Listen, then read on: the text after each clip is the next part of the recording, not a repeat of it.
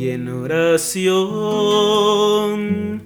quiero preguntar Señor, quiero escuchar a tu voz, las palabras con tu amor, ser como eres tú. La lucha contra el demonio. Hola queridos hermanos, reciba un cordial saludo. Soy el Padre Juan Carlos Cuellar desde la parroquia Santa Alicia en Altavista, queriendo compartir con ustedes una meditación en estos ejercicios espirituales de Cuaresma que hemos venido realizando hasta hoy. Según Santo Tomás de Aquino, el oficio propio del enemigo es tentar. Sin embargo, él añade enseguida que no todas las tentaciones que el hombre padece proceden del demonio. Las hay aquellas que traen su origen en la propia concupiscencia, digamos, en la propia tendencia hacia el pecado, como dice el apóstol Santiago en el capítulo 1, versículo 14. Cada uno es tentado por sus propias concupiscencias que le atraen y seducen. Con todo es cierto que muchas tentaciones proceden del demonio, llevado de su envidia contra el hombre y de su soberbia contra Dios.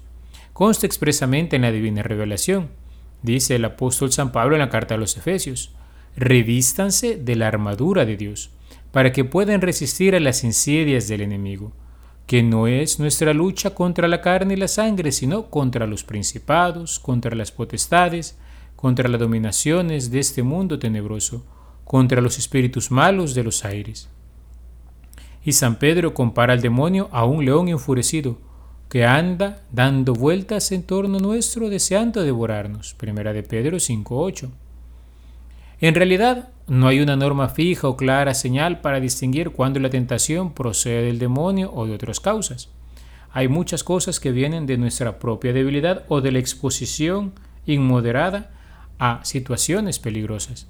Sin embargo, cuando la tentación es repentina, sin embargo, cuando la tentación es repentina, violenta y tenaz, cuando no se ha puesto ninguna causa próxima ni remota para que pueda producirse, cuando esta pone profunda turbación en el alma, o quizás sugiere el deseo de cosas maravillosas o espectaculares, o quizás incita a la rebeldía o la desconfianza, particularmente aquellos que han consagrado su vida al Señor, o quizás cuando mueve a no comunicar nada de cuanto ocurre al director espiritual, o quiere inclinarnos a ocultar algo al confesor, bien puede verse en todo esto una intervención más o menos directa del demonio. Dice el apóstol Santiago, siempre en el capítulo 1 de su carta, que Dios no tienta jamás a nadie incitándole al mal. Hemos de tener presente que cuando la Sagrada Escritura habla de tentaciones de Dios, usa la palabra tentación en su sentido amplio, como un simple experimento de una cosa, y no con relación a la ciencia divina que nadie ignora, sino con relación al conocimiento y provecho del hombre mismo. Pero Dios permite que seamos incitados al mal por nuestros enemigos espirituales para darnos ocasión de mayores merecimientos. Jamás permitirá el Señor que seamos tentados por encima de nuestras fuerzas. Ya lo dice San Pablo en la primera carta a los Corintios capítulo 10 versículo 13. Dios es fiel y no permitirá que sean tentados sobre sus fuerzas. Antes dispondrá en la tentación el éxito para que puedan resistirla. Son innumerables las ventajas de una tentación vencida con la gracia y ayuda de Dios porque humilla a Satanás, hace resplandecer la gloria de Dios, purifica nuestra alma llenándonos de humildad, arrepentimiento y confianza en el auxilio divino. Nos obliga a estar siempre vigilantes y alerta, a desconfiar de nosotros mismos esperándolo todo de Dios, a mortificar nuestros gustos y caprichos. Nos mueve a la oración, aumenta nuestra experiencia y nos hace más circunspectos y cautos en la lucha contra nuestros enemigos. Con razón afirmaba el mismo Santiago, Bienaventurado el varón que soporte la tentación, porque probado recibirá la corona de la vida que Dios prometió a los que le aman. Pero para obtener todas estas ventajas, ciertamente es menester que nos preparemos en esta lucha con el fin de obtener la victoria mediante el auxilio de Dios. Para ello nos ayudará mucho conocer cuál es la estrategia del diablo y la forma en que hemos de responder a ella. Así pues, reflexionemos un momento acerca de la psicología de la tentación. ¿Acaso en ninguna otra página inspirada aparece con tanta transparencia y claridad la estrategia del enemigo en su oficio de tentador, como en el relato impresionante de la tentación de los orígenes, es decir, de la caída, es decir, del pecado original, que ocasionó la ruina de toda la humanidad. Vamos un poco meditando este relato bíblico. En primer lugar, vemos cómo el tentador se acerca. No siempre lo tenemos a nuestro lado. Parece que la presencia del demonio junto a nosotros no es operante y continua, sino que está circunscrita, es decir, ubicada a los momentos de la tentación.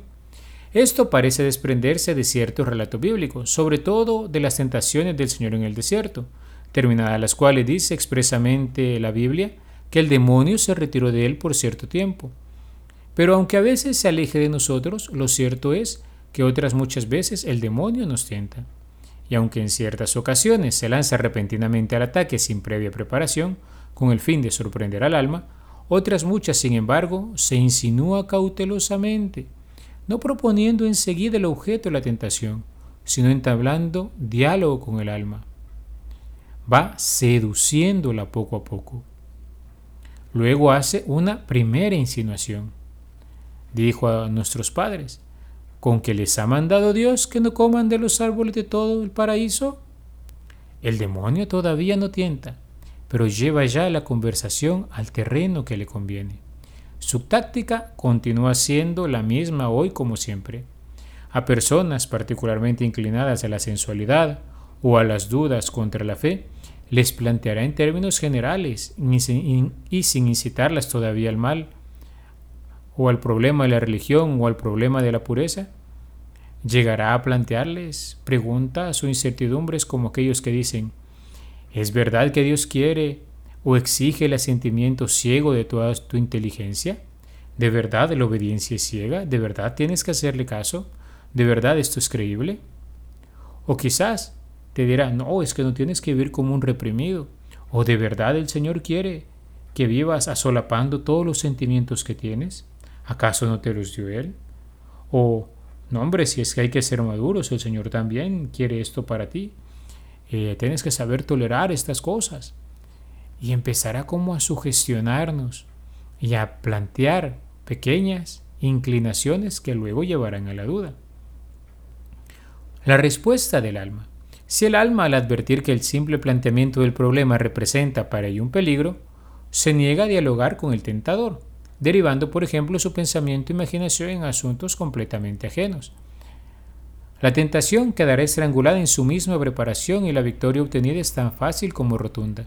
Por ejemplo, si la primera insinuación del enemigo es, estás cansado, tienes derecho a descansar, toma el teléfono, observa, mira el Facebook, mira el Twitter, mira cualquier otra red social y empieza a pasar el tiempo, entretente, hay que quizás relajar la mente un poquito, pero de repente pasan 5, 10, 15 minutos y ya te das cuenta que ya lo que no está bien, quizás de repente viste una broma de mal gusto, un tanto indecente y dice, no, ya mucho tiempo, tengo que cambiar de actividad, no me tengo que poner a hacer lo que tengo que hacer.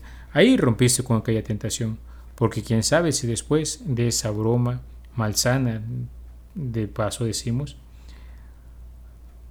quizás después de eso te llevaría a caer en otras cosas, te podría arrastrar no diste paso al diálogo. Si esto es así, el tentador se retira avergonzado ante el olímpico desprecio. Pero si el alma imprudentemente acepta el diálogo con el tentador, se expone a grandísimo peligro de sucumbir.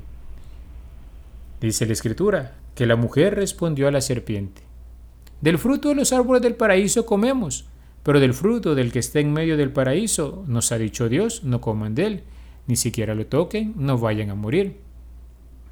Primer grave error. No se rechazó la tentación en la primera y se entró en diálogo con el tentador. ¿Cuántas veces el Santo Padre, el Papa Francisco, nos ha dicho? Con el demonio no se dialoga.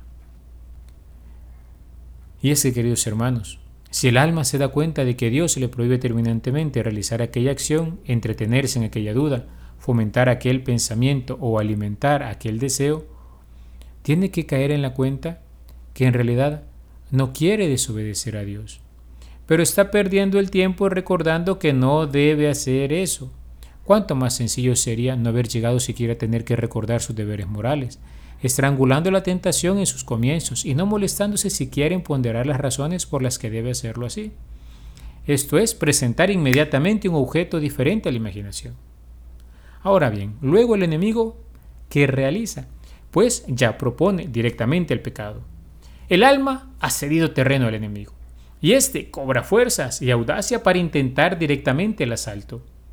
Y dijo la serpiente a la mujer, no, no morirán. Es que sabe Dios que el día que de él coman, se les abrirán los ojos y serán como Dios, conocedores del bien y del mal. Y así, queridos hermanos, el demonio presenta un panorama deslumbrador. Detrás del pecado se oculta una, inefable felicidad. Ya no sugiere al alma el pensamiento de que será como Dios. Esa utopía solo pudo presentarlo una vez. Pero le comienza a decir que será feliz si se entrega una vez al pecado. Gózate, mira, una canita al aire. Serás feliz, estarás contento y quedarse una alegría de vez en cuando, ¿no? Un gocito por aquí, un gustito por allá. En todo caso, en todo caso, añade, Dios es infinitamente misericordioso y te perdonará fácilmente. Ese es el diálogo del enemigo. Goza una vez más del fruto prohibido. Nada malo te sucederá. Total te puedes confesar otra vez. Pecas, te confiesas y basta, ¿no? ¿No tienes experiencia de esto ya otras veces? ¿Cuánto gozas y qué fácil cosa te salir del pecado por el inmediato arrepentimiento? dirá. Disfruta, la vida es corta. Pero el enemigo te llevará a olvidar que el infierno es eterno. Si el alma abre sus oídos a estas insinuaciones diabólicas, está perdida. En absoluto está todavía tiempo de retroceder. La voluntad todavía no ha dado su consentimiento. Pero si no corta en el acto y con energía este gravísimo peligro, sucumbirá. Sus fuerzas serán debilitando y las gracias de Dios serán menos intensas y el pecado se le presenta cada vez más sugestivo y fascinador. ¿Qué sucede posteriormente? Se vacila. Dice la escritura, vio pues la mujer que el árbol era bueno para comerse, hermoso a la vista y deseable para alcanzar la sabiduría. El alma empieza a vacilar y a turbarse profundamente. El corazón late con violencia dentro del pecho un extraño nerviosismo se apodera de todo su ser. No quisiera ofender a Dios, pero, por otra parte, es tan seductor el panorama que se le pone delante. Se entabla una lucha demasiado violenta para que pueda prolongarse mucho tiempo. Si el alma en un supremo esfuerzo y bajo la influencia de una gracia eficaz, de la que se ha hecho indigna por su imprudencia, se decide a permanecer fiel a su deber, quedará fundamentalmente vencedora, pero con sus fuerzas maltrechas y con un pecado venial en su conciencia. ¿Por qué? Porque fue negligente. Hubo un semiconsentimiento, una vacilación ante el mal. Pero esta al menos hubiera sido victoria. Ordinariamente esto no sucede. Las más de las veces se da el paso fatal hacia el abismo, hacia el pecado. Y así es como se da lo que se conoce el consentimiento voluntario. Dice la escritura, y cogió la mujer de su fruto y comió y dio también de él a su marido, que también comió. El alma ha sucumbido plenamente a la tentación, ha cometido el pecado y muchas veces, por el escándalo y la complicidad, lo hace cometer a los demás. Y entonces, entonces, ¿qué sucede? La desilusión. Cuán distinto encuentra la pobre alma el pecado de cómo se lo había pintado la sugestión diabólica. Inmediatamente de hacerlo, y una vez consumado, que experimenta una gran decepción, que la sumerge en la mayor desventura y en el más negro vacío. Dice la palabra, se les abrieron los ojos a ambos, y viendo que estaban desnudos, cosieron unas hojas de higuera y se hicieron unos cinturones. La pobre alma se da cuenta de que lo ha perdido todo. Se ha quedado completamente desnuda delante de Dios se ha producido un derrumbamiento instantáneo de toda su vida sobrenatural y solo queda, en medio de aquel montón de ruinas, su amarga decepción y la carcajada sarcástica del tentador. Vergüenza y remordimiento. Inmediatamente se deja oír inflexible y terrible la voz de la conciencia que reprocha el crimen cometido. Dice la palabra, oyeron a Dios que se paseaba por el jardín al fresco del día, y se escondieron de Dios, Adán y su mujer en medio de la arboleda del jardín. Pero Dios llamó a Adán diciendo, Adán, ¿dónde estás? Queridos hermanos, esta misma pregunta que formula al pecador su propia conciencia no tiene contestación posible. Solo cabe ante ella caer de rodillas y pedir perdón a Dios por la infidelidad cometida y aprender de la dolorosa experiencia a resistir en adelante al tentador desde el primer momento, o sea, desde el planteo de la cuestión, cuando la victoria es fácil y el triunfo seguro bajo la mirada amorosa de Dios. Pero, luego de ver la psicología de la tentación, precisemos un poco más de lo que el alma debería de hacer antes de la tentación, durante la tentación y después de ella. Esto nos dará un poco un complemento más a esta doctrina teórica y al adiestramiento práctico del alma en su lucha contra el enemigo infernal. Primero, antes de la tentación. La estrategia fundamental para prevenir las tentaciones la sugirió nuestro Señor Jesús a los discípulos de Getsemaní en la noche de la cena. Velen y oren para no caer en la tentación. Mateo 26, 41. Es decir, se impone la vigilancia y la oración. Vigilancia. El demonio no renuncia a la posesión de nuestra alma. Si a veces parece que nos deja en paz y no nos sienta, es tan solo para volver al asalto en el momento menos pensado. En las épocas de calma y sosiego hemos de estar convencidos de que volverá la guerra, acaso con mayor intensidad que antes es preciso vigilar alerta para no dejarnos sorprender. Esta vigilancia, ¿cómo se manifiesta en concreto? En la huida de todas las ocasiones más o menos peligrosas, en la previsión de asaltos inesperados, en el dominio de nosotros mismos, particularmente la custodia de la vista y de la imaginación, en el examen preventivo, en la frecuente renovación del propósito firme de nunca más pecar, en combatir la ociosidad, madre de todos los vicios, y en otras ocasiones semejantes. Un modo concreto en que puedes vigilar. Por ejemplo, nunca pases solo con la computadora en tu habitación, o no permitir un televisor en el cuarto, nunca irte a la cama con el teléfono en la mano, quizás no frecuentar ciertas horas la tienda cuando sabes que están todas las amigas, entre comillas, que se pondrán a murmurar. Quizás evitar quedarte solo en casa con tu novio, con tu novia. Quizás no contestar el teléfono por las noches antes de irte a dormir, sobre todo cuando con compañeros o compañeras de trabajo estás comenzando a tener un trato excesivamente familiar y estás alejándote de la relación con tu mujer o con tu esposo. Estamos en estado de guerra con el demonio y no podemos abandonar nuestro puesto de guardia y centinela si no queremos que se apodere por sorpresa en el momento menos pensado de la fortaleza de nuestra alma. Segundo, oración. Velen y oren, habíamos dicho. No basta nuestra vigilancia y nuestros esfuerzos. La permanencia en el estado de gracia y por consiguiente el triunfo contra la tentación requiere una gracia eficaz de Dios que solo puede obtenerse por vía de oración Pidan y se les dará. ¿Cuántas veces pedimos al Señor nos ayude en el buen combate de la fe? La vigilancia más exquisita y el esfuerzo más tenaz resultarían del todo ineficaces sin la ayuda de la gracia de Dios. Con ella, en cambio, el triunfo es infalible. Esa gracia eficaz escapa al mérito de justicia y a nadie se le debe estrictamente, ni siquiera a los mayores santos. Pero Dios ha empeñado su palabra y nos la concederá infaliblemente si se la pedimos con oración revestida de las debidas condiciones. Ello pone de manifiesto la importancia excepcional de la oración de súplica. Con razón decía San Alfonso María de Ligorio, refiriéndose a la necesidad absoluta de estar en gracia. El que ora se salva y el que no ora se condena. Una afirmación muy fuerte del santo que nos debería llevar y motivar a dedicar tiempo a la oración. A veces decimos, no, pero es que yo quizás soy muy egoísta, paso pidiéndole al Señor mucho, ¿para qué de pedir esto otro? ¿Para qué de pedir estas cosas? Hermano, no te preocupes. Mira el modelo de toda oración, el Padre nuestro. Son siete peticiones las que hacemos. No hay nada de malo en recurrir a nuestro Padre Celestial.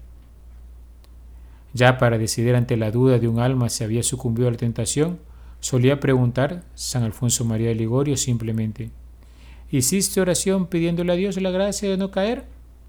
Por eso Cristo nos enseñó el Padre nuestro a pedirle a Dios que no nos deje caer en la tentación. Y es muy bueno y razonable que esta oración, que es preventiva, también le unamos la invocación de la Santísima Virgen María, nuestra buena Madre, que aplastó con sus plantas virginales la cabeza de la serpiente infernal. Y también invocar a nuestro ángel custodio, ¿no? nuestro ángel de la guarda, aquella famosa oración que nos enseñaron a todos de niños. Ángel de la guarda, dulce compañía, no me desampares ni de noche ni de día. Oh ángel del Señor, que eres mi custodio, gobiername, custódiame, ilumíname, ayúdame, socórreme, También podríamos abocarnos a nuestros patronos, ¿no? ¿Cómo te llamas? Juan, ¿te llamas Juan? Invoca a San Juan. ¿Te llamas, qué sé yo, Mateo? Invoca a San Mateo. ¿Te llamas Lucía? Invoca a Santa Lucía. ¿Te llamas María? Pues puedes pedir intercesión de María y de cualquier otra María, ¿eh? Por ejemplo, María Magdalena. O podrías pedir la intercesión de María Margarita Alacoc. Serían innumerables los santos a los que podemos abocarnos. Ahora, luego de ver qué hacer antes de la tentación, oración y vigilancia, ahora veamos qué hacer durante la tentación. La conducta práctica durante la tentación puede resumirse en una sola palabra, resistir. No vas a tener una actitud meramente pasiva, es decir, ni consentir ni dejar de consentir, sino que es menester una resistencia positiva. Pero esta resistencia positiva puede ser directa o indirecta. ¿A qué llamamos una resistencia directa a las tentaciones? Es aquella que se enfrenta con la tentación misma y la supera haciendo precisamente lo contrario de lo que ella sugiere. Por ejemplo, empezar a hablar bien de una persona cuando nos sentíamos tentados a criticarla o dar una limosna espléndida cuando la tacañería trataba de cerrarnos la mano para una limosna corriente. Quizás prolongar la oración cuando el enemigo nos sugería acortarla o suprimirla. Hacer un acto de pública manifestación de fe cuando el respeto humano trataba de atemorizarnos. Esta resistencia directa conviene emplearla en toda clase de tentaciones, a excepción de las que se refieren a la fe o la pureza. Estas se combaten con otro tipo de resistencia. ¿Cuál es? La resistencia indirecta. ¿Qué significa esto? Es aquella que no enfrenta la tentación directamente, sino que se aparta de ella, distrayendo la mente o involucrando, inclinando la imaginación a un objeto completamente distinto. Está particularmente indicada en las tentaciones contra la fe y la castidad, en las que no conviene la lucha directa que quizás aumentaría la tentación por lo peligroso o resbaladizo de la materia. Lo mejor en estos casos es practicarla rápida y enérgicamente, pero también con gran serenidad y calma. Es un ejercicio mental que busca hacer uso de nuestras facultades internas absorbiéndolas, sobre todo la memoria y la imaginación, y que las aparta directamente con suavidad y sin esfuerzo del objeto de la tentación. Por ejemplo, recorrer mentalmente la lista de nuestras amistades en alguna población, o los nombres de las provincias de un país, el título de los libros que hemos leído sobre algún asunto, o los 15 mejores monumentos que conocemos. Repasa las tablas de multiplicar, empieza por la del 2, cuando llegues a la del 9, quién sabe si te acuerdas lo que estabas pensando antes. Son variadísimos los procedimientos que podemos emplear para esta clase de resistencia indirecta, que da en la práctica positivos y excelentes resultados, sobre todo si se le practica en el momento mismo de comenzar la tentación y antes de permitir que eche raíces en el alma. Con todo, a veces la tentación no desaparece enseguida de haberla rechazado, y el demonio vuelve a la carga una y otra y otra vez con incansable tenacidad y pertinacia. No hay que desanimarse por ello. Esa insistencia diabólica es la mejor prueba de que el alma no ha sucumbido a la tentación. Que repita la repulsión, el rechazo de esa tentación una y mil veces si es preciso, con gran serenidad y paz. evitando cuidadosamente el nerviosismo y la turbación. Cada nuevo asalto rechazando, rechazado es un nuevo mérito contraído ante Dios y un nuevo fortalecimiento del alma. Nunca perder la paz. Como se nos dice siempre en una emergencia, mantenga la calma. Lejos de enflaquecerse el alma con estos asaltos continuamente rechazados, se adquiere una nueva fuerza y energía. El demonio, viendo su pérdida, acabará por dejarnos en paz, sobre todo si advierte que ni siquiera logra turbar la paz de nuestro espíritu, que acaso era la única finalidad intentada por él con esos reiterados asaltos. Muchas veces el enemigo sabe que no logrará hacernos caer, pero le basta perturbarnos, robarnos la paz. Conviene siempre, sobre todo si se trata de tentaciones muy tenaces o repetidas, manifestar lo que nos pasa al director espiritual. El Señor suele recompensar con nuevos y poderosos auxilios ese acto de humildad y sencillez, del que trata de apartarnos el demonio. Por eso hemos de tener la valentía y el coraje de manifestarlo sin rodeos, sobre todo cuando nos sintamos fuertemente inclinados a callarlo.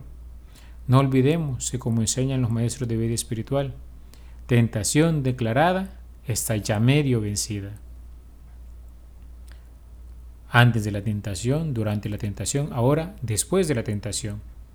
Si hemos vencido, y estamos seguros de ello, ha sido únicamente por la gracia de Dios. Se impone pues un acto de agradecimiento sencillo y breve, acompañado de una nueva petición del auxilio divino para otras ocasiones. Todo podría reducirse a una invocación como Gracias Señor, te lo debo todo a ti. Sígueme ayudando en todas las ocasiones peligrosas y ten piedad de mí. Por otra parte, si hemos caído, y no nos cabe la menor duda de ello, no nos desanimemos. Acordémonos de la infinita misericordia de Dios y del recibimiento que hizo al Hijo pródigo. Arrojémonos llenos de humildad y arrepentimiento en sus brazos de Padre, pidiéndole entrañablemente perdón y prometiendo con su ayuda nunca más volver a pecar, haciéndonos este claro propósito de enmienda. Si la caída hubiera sido grave, no nos contentemos con el simple acto de contrición Acudamos cuanto antes al tribunal de la penitencia y tomemos ocasión de nuestra triste experiencia para redoblar nuestra vigilancia e intensificar nuestro fervor con el fin de que nunca se vuelva a repetir. Ahora bien, si quedamos con la duda de que si consentimos o no consentimos, no nos examinemos minuciosamente con angustia, porque tamaña imprudencia provocaría otra vez la tentación y va a aumentar el peligro. Dejemos pasar un cierto tiempo y cuando estemos del todo tranquilos, el testimonio de la propia conciencia nos dirá con suficiente claridad si hemos caído o no. En todo caso, conviene hacer un acto de perfecta contrición y manifestar al confesor, llegada la hora, lo ocurrido, y en la forma en que esté nuestra conciencia, o mejor aún, en la presencia misma de Dios. Así, queridos hermanos, hemos meditado en esta ocasión, quizás un poco más largo que otros días, acerca del combate contra el enemigo. Es menester que nosotros siempre seamos preparados, listos, vigilantes, para no dejarnos llevar. Dios nos ama, Dios nos quiere, Dios ciertamente no nos abandona, va a nuestro lado, Él nos va defendiendo y nos va enseñando a vencer. Nosotros hemos de recordar aquellas palabras de Jesús. Ánimo, yo he vencido al mundo, o he visto caer al príncipe de este mundo desde lo alto. Jesús ha vencido al enemigo. ¿Cuántas veces lo vimos expulsando demonios? ¿Cuántas veces lo vimos venciendo de ese modo al enemigo? Pero particularmente considera las tentaciones de Jesús en el desierto. Ahí, cuando Él estaba débil, nos mostró que nuestra humanidad, con la ayuda divina, puede vencer al enemigo fácilmente. Pidámosle pues hoy al Señor esta gracia no nos dejes caer en la tentación. Alabado sea Jesucristo, por siempre sea alabado. Dime, Señor, en que te puedo servir. Déjame conocer tu voluntad. Dime, Señor, en ti yo quiero vivir. Quiero saber de ti, saber